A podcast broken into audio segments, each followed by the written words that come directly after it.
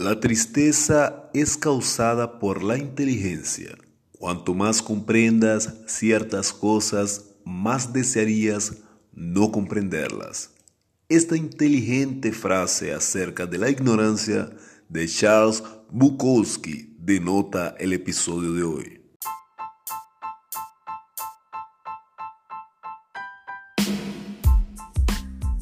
Hola, muy buenos días, yo soy Jean Maza y más una vez te doy la bienvenida a mi pre-show.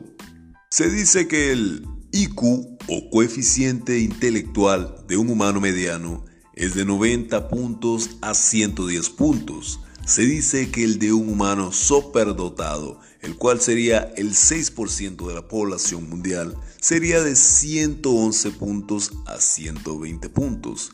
Pero de acuerdo con la familia de Sidis. William James Sidis, quien sería el hombre más inteligente de todos los tiempos, tendría un coeficiente intelectual de 300 puntos. William Sidis, con apenas un año de edad, ya leía el periódico The New York Times. A los 8 años, el niño ya hablaba fluidamente francés, alemán, ruso, turco, armenio, latín y su lengua nativa, el inglés. Con 11 años, cuando muchos niños se preocupaban por jugar, William había sido aceptado en la Universidad de Harvard, una de las más reconocidas del mundo. Didis finalmente se había graduado en matemáticas a los 16 años. Pero por otra parte, el prodigio que había comenzado como un cohete en el campo de la inteligencia no había dejado un gran legado ni era conocido en la comunidad científica.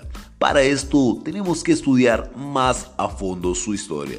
El padre de Sidis era Boris Sidis, un reconocido psicólogo por estudios sobre trastornos mentales, y su madre, Sara Sidis, fue una de las únicas mujeres en su tiempo en haber recibido un diploma de medicina. El joven Sidis se había tornado una especie de conejillo de indias para sus padres, que lo habían educado de acuerdo con las teorías pedagógicas de Boris con el objetivo de crear un genio. Boris Sidis se consideraba la estimulación precoz la base de una gran inteligencia llegó a decir, conducimos las mentes de los niños por canales estrechos, atrofiando y deformándolas hasta la mediocridad. Si esos niños se desenvuelven en rígidos moldes de un hogar o de una escuela, el resultado será una permanente mutilación de su originalidad y genialidad. Y fue así que él preparó un cuarto de casa especialmente para educar a su hijo, que con el pasar de los años se ganó una amplia popularidad en los medios de comunicación. En cambio, no había tenido una propagación de su legado. Esto se tornaba una nulidad científica. La verdad es que la ambición de sus padres, que constantemente sometía a exámenes para medir la inteligencia del joven, habían resultado en un día cotidiano torturante y monótono.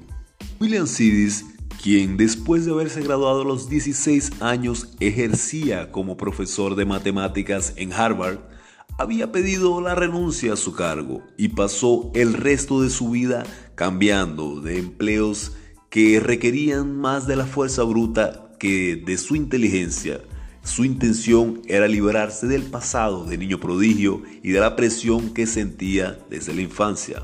Se recusaba a pensar en matemática o a resolver ecuaciones de cabeza, una tarea imposible para una persona común, para sentirse normal coleccionaba miniaturas de recortes y estudiaba la historia de Boston. Sidis, quien era un poco excéntrico y un poco impar, había hecho un voto de castidad en su adolescencia. Vestía la misma túnica en invierno y en verano y además no era muy allegado a bañarse. Había sido preso en el año 1919 acusado de reclutar jóvenes para el Partido Comunista. Luego de su liberación, la primera cosa que hizo fue cambiar su nombre y fue a vivir en diferentes ciudades de Estados Unidos. Él publicó varias veces, siempre utilizando seudónimos. Fueron libros sobre historia y la teoría de los agujeros negros. Según sus biógrafos, podría haber decenas de libros olvidados escritos por William James Sidis, escondidos sobre una identidad falsa. Y a partir de este momento en la vida de Sidis, pocas cosas importaban. Y una de ellas había sido Martha Foley, quien había conocido precisamente en una de las reuniones del Partido Político Comunista.